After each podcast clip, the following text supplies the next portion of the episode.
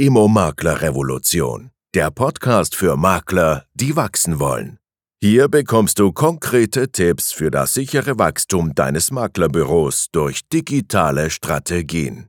Sascha Beigel betreut mit seiner Agentur RE Connect Maklerbüros auf Wachstumskurs rund um die Themen Immobilienwirtschaft, digitales Marketing, Käuferakquise, Alleinauftragsakquise und Skalierung. Tauche jetzt gemeinsam mit uns ein in die Chancen des digitalen Maklers. So, meine lieben Leute, herzlich willkommen zurück zu einem neuen Video. Heute wieder ein Experteninterview und zwar mit jemandem, der sich im Bereich der Energie sehr, sehr gut auskennt. Ein Thema, was alle Makler da draußen aktuell sehr, sehr stark beschäftigt. Gerade zum Thema Wohnimmobilien gibt es da viele neue Regelungen, viele neue Entwürfe, Gesetzesentwürfe.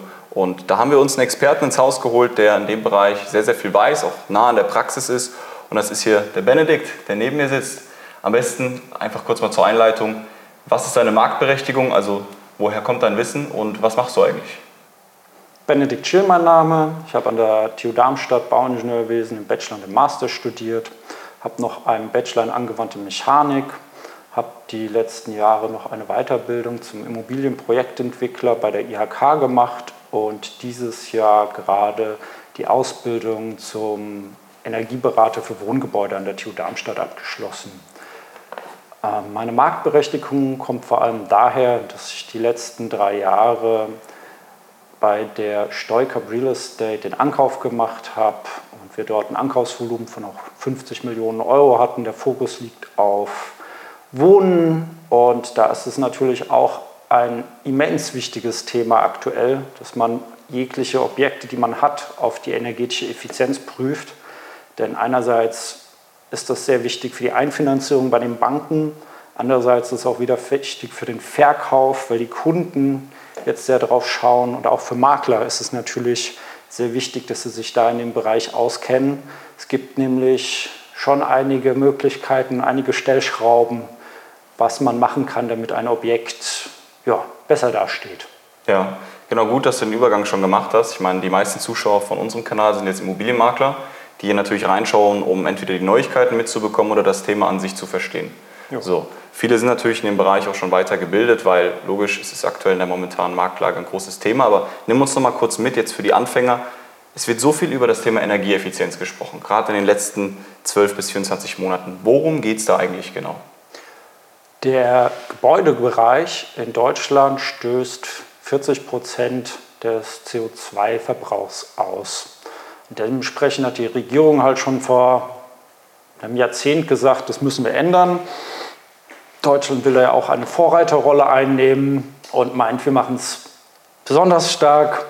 Dementsprechend wurde halt, gibt es viele Richtlinien, die sagen, dass wir jetzt die Gebäude modernisieren müssen. Vor kurzem gab es dazu auch eine Entscheidung vom EU-Parlament, eine sehr weitreichende, die gesagt hat, dass bis 2030 alle Gebäude bis mindestens Energieeffizienzklasse E saniert werden sollen und bis 2033 sogar bis D. Ja, das ist jetzt ein bisschen abstrakt. Was heißt das eigentlich?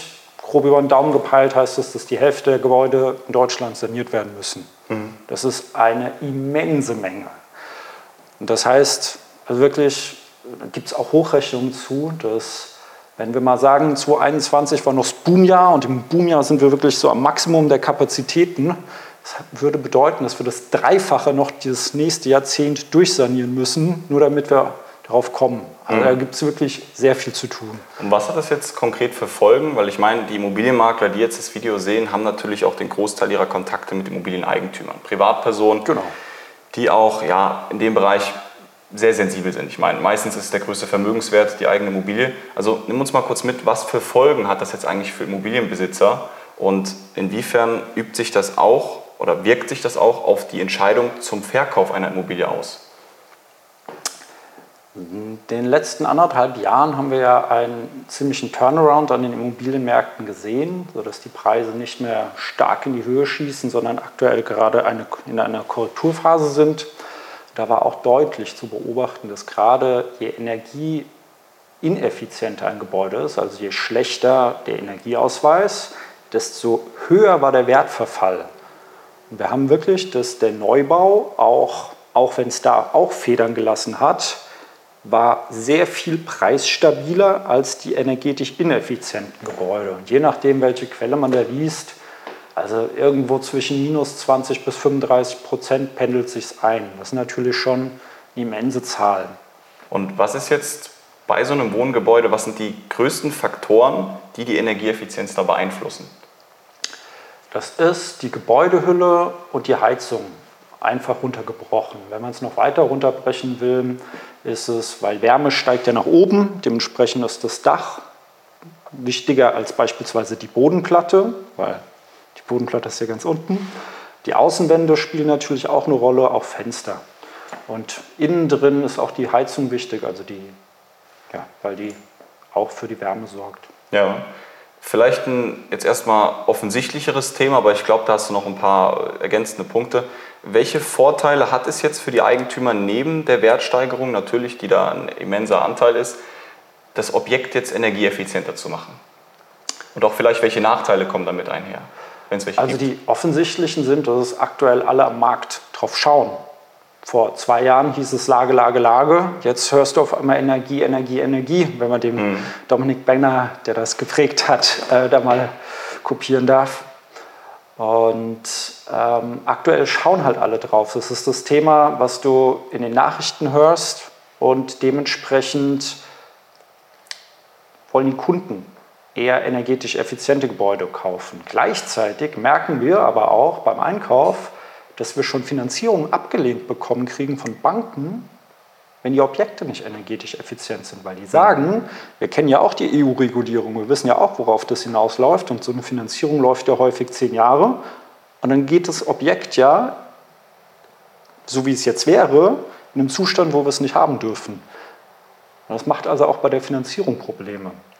Und Fragen, die sich Kunden stellen sollten, sind halt, ob man es selbst noch macht, weil man dann weiß, man hat einen Werterhalt des Objekts und das ist marktgängiger und es findet schneller Kunden, oder ob man es halt jemanden, also ob man es dem Käufer überlässt. Hm, okay, damit, damit natürlich auch die jeweilige Wertminderung einhergeht, ne? also ein geringerer Verkaufspreis, das ist ja logisch, aber schon mal eine starke Erkenntnis für euch, liebe Immobilienmakler da draußen, wenn ihr keine Nachfrage in eurem eigenen Portfolio habt, einfach weniger Vermittlungen durchführt, dann liegt das daran, dass ihr wahrscheinlich größtenteils Objekte im Portfolio habt, die einfach noch nicht energieeffizient insofern ja, energieeffizient gemacht wurden, dass natürlich auch äh, da Käufer schlechter finanzieren können und allgemein die Käufer, die darauf achten, sowieso keine Anfrage für das Objekt stellen. Nimm uns aber gerne mal kurz mit in den Prozess. Wenn jetzt der Immobilieneigentümer das Objekt energieeffizienter machen möchte, ob es jetzt mhm. beim Dach, bei der Heizung anfängt, auf welche Herausforderungen stoßen die da am häufigsten? Also was hält die davon meistens ab? Das sind einfach die großen Kosten. Und jetzt wird es langsam besser. Die Verfügbarkeit der Handwerker war auch eine lange Zeit ein Thema. Das ist jetzt gerade, weil der Neubau halt so einbricht, wird es langsam wieder besser mit den Verfügbarkeiten bei den Handwerkern. Ähm, und es gibt natürlich, was die Sanierungskosten angeht, sozusagen tiefhängende Früchte. Das ist wahrscheinlich auch schon bekannt, dass die oberste Geschossdecke, die eh schon per Gesetz als Vorgabe gegeben ist, dass die gemacht wird. Das ist die Kellerdecke, kann man auch immer sehr gut nochmal dämmen, kann man sogar selbst machen. Das sind die Maßnahmen, die einiges bringen und relativ wenig kosten. Das heißt, auch damit kann man schon mal ein Objekt mit wenig Aufwand nach vorne pushen. Hingegen die Dämmung von außen ist meistens mit viel Aufwand verbunden, muss man Gerüst stellen, muss man alles ja, eindämmen. Mhm. Gleichzeitig die Fenster sollten dann auch nochmal mitgemacht werden. Also da ist man schon ziemlich ja, beim, beim Eingriff. Ähm, tiefer Eingriff. Ne? Tiefer Eingriff, ja. ja. Definitiv. Okay, ich meine, Makler fragen sich jetzt, wie kann ich jetzt die Eigentümer dabei unterstützen, das mhm. Objekt energieeffizienter zu machen, damit ich es verkaufen kann. Geht ja am Ende des Tages auch um den Umsatz und auch um die Kundenzufriedenheit. Wenn das Objekt monatelang steht, der Eigentümer sich fragt, warum der Makler keine Leistung bringt, dann ist es natürlich auch keine positiven Einflüsse. Deswegen hast du da ein paar Details über die Förderung und auch die Möglichkeiten, die Eigentümer dabei zu unterstützen, durch staatliche Förderung etc. die Energieeffizienz auch voranzutreiben bei den Wohngebäuden? Klar, es gibt sehr viel Förderung aktuell. Doch nochmal einen Schritt zurückgedacht. Ja. Wir können auch schon beim Energieausweis eingreifen. Und zwar gibt es zwei verschiedene Energieausweise. Der eine richtet sich nach dem Verbrauch, der andere richtet sich nach dem Bedarf. Und der Verbrauch ist der, der günstiger in der Erstellung ist und meistens auch sehr viel schneller. Weil beim Verbrauch guckt man einfach nur, was wird denn alles verbraucht an Warmwasser, was wird an Strom für die Maschinen verbraucht, also für Heizung und so weiter. Und daraus wird einfach gerechnet, ja gut, so viel Energie wird verbraucht. Der Vorteil ist, wir hatten die letzten Jahre Energiekrise. Dementsprechend sind die Verbräuche der letzten Jahre tendenziell eher niedriger. Gleichzeitig haben wir es in der Praxis häufig, dass die Energieverbräuche einfach niedriger sind, als, die, als wenn du das Gebäude nach der Bauphysik durchrechnest. Das ist nämlich der, die andere Variante, der Bedarfsausweis. Da baust du ja einfach das Modell nach vom Gebäude und rechnest. Und das ist ja klar, wir haben erst so ab 1977 fängt es überhaupt erst an, dass Gebäude energetisch hm, Vorgaben bekommen haben. Und erst ab da wurden sie dann immer besser. Und dann gibt es so alle, Pi mal Daumen, alle zehn Jahre gab es da so ein bisschen, wurde es strenger gemacht. Jetzt 2023 gab es die letzte Nivellierung vom GEG. E Und ja, das heißt, der erste Tipp, schaut euch an, was für einen Energieausweis ihr macht. Denn die Verbräuche sind häufig niedriger als diese physikalischen Berechnungen mit dem des Bedarfsausweises. Es schadet manchmal auch nicht, sich beides anzugucken und dann zu gucken, Logisch. Ja, komme ich beim einen besser oder schlechter raus? Wir hatten jetzt beispielsweise Fälle, wo der Bedarfsausweis ein oder zwei Klassen unter dem, Entschuldigung, wo der Verbrauchsausweis ein oder zwei Klassen unter dem Bedarfsausweis waren. Wir hatten aber auch schon das Gegenteil. Hm. Wir hatten eine schlecht eingestellte Heizung, die hatte keinen Regler. Die hat immer auf 100% Anschlag gefahren und da waren die Verbräuche höher als der Bedarfsausweis. Das heißt, allein dadurch kann man schon mal gucken. Hm. Welchen von beiden nimmt man? Und dann geht es weiter mit den Förderungen. Wir haben bei den Förderungen zwei große Themen. Es gibt einmal die ganze, den Förderkosmos von der KfW und es gibt den Förderkosmos bei der BAFA. Ähm, die KfW hat einen Ansatz, dass man das ganze Haus sanieren muss, modernisieren muss auf einen Effizienzhausstandard. Förderfähig sind die bei normalen Gebäuden ab Effizienzhausstandard 85. Das heißt, man hat laut den, laut den Normen einfach ein Referenzhaus, das definiert man und dann sagt man, das muss 15 Prozent besser sein als das. Und das geht von, kennt man ja, Effizienzhaus oder man nennt es auch KfW 85, 70, 55, 40. Und je besser es wird, desto mehr wird gefördert. Da muss man dann auch wirklich alles machen. Man muss die komplette Gebäudehülle anpacken und am besten auch noch die Heizung. Wenn man jedoch nur Einzelmaßnahmen machen will, dann, also zum Beispiel, ich möchte nur mein Dach erneuern, weil das ist eh jetzt ein bisschen in die Tage gekommen.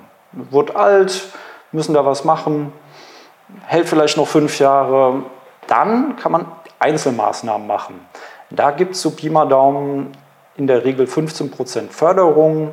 Wenn man einen Sanierungsfahrplan macht, nochmal 5% Bonus. Und für Heizungssysteme hängt es davon ab, was für eine man einbaut. Bei Wärmepumpen gibt es sogar bis zu 40% Förderung als Einzelmaßnahme.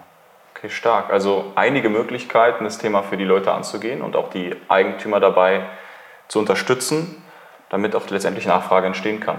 Hast du Quellen bzw. ja, für dich Portale, wo du auch aktuelle Informationen zum Thema beziehst, die du wirklich weiterempfehlen kannst, damit Makler, die in dem Thema vielleicht noch nicht ganz so weit sind, sich auch in dem Bereich weiterbilden können, weil ist jetzt mittlerweile ein großer Bestandteil von deren Leistungsportfolio geworden, auch da beratend zur Seite stehen zu können. Ne?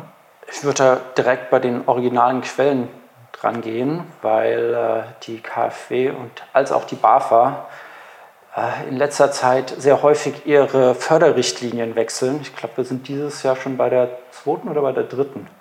Also die wechseln die gerne auch mal alle drei, vier Monate. Gab ja auch ziemliches Hick halt, als der Herr Habeck da einfach mal hm. Rolle rückwärts gemacht hat. Deswegen immer bei der originalen Quelle gucken, sprich bei der KfW auf der Seite und bei der BAFA. Das ist gar nicht so unübersichtlich, wie man sich das vorstellt, aber sind meistens relativ voluminös ähm, Text.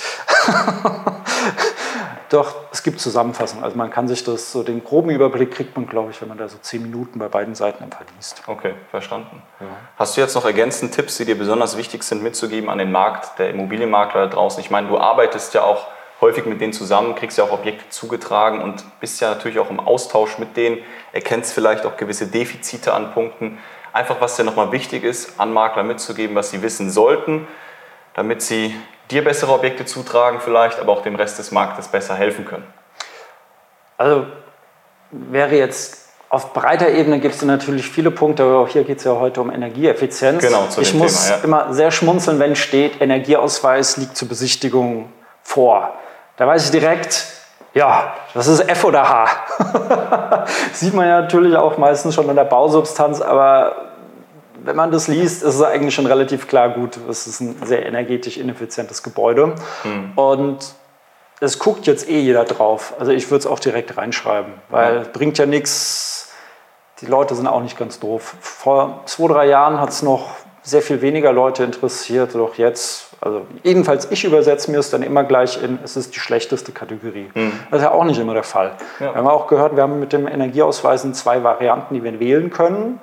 Und häufig sind die Verbrauchsausweise einfach niedriger. Ja, ja also es ist im Prinzip ein unnötiger Reibungsverlust an Anfragen von Kaufinteressenten, der da ansteht. Ne? Ja. Okay, guter Tipp nochmal. Also Leute, setzt das um, damit auch wieder ein bisschen mehr Nachfrage bei euch entstehen kann. Dann ähm, läuft es auch wieder besser. Und ich danke erstmal, Benedikt, für das Interview. Ich mich sehr gefreut.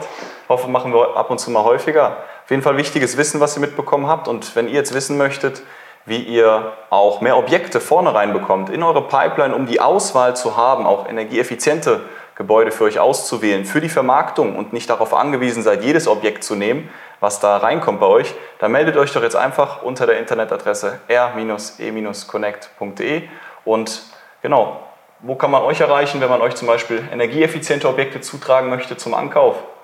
Bei der Stolkap, wir haben die Einkauf.stolkap.com und wenn man mich als Energieberater buchen kann, ich habe noch gar keine Homepage, ich habe bisher nur eine E-Mail. Also die E-Mail von ihm, wenn ihr ihn als Energieberater buchen möchtet, packen wir in die Infobox. Ähm, kurz vielleicht noch von der Steucap, Ankaufsprofil, was soll man euch zutragen und was soll man euch nicht zutragen an Objekten?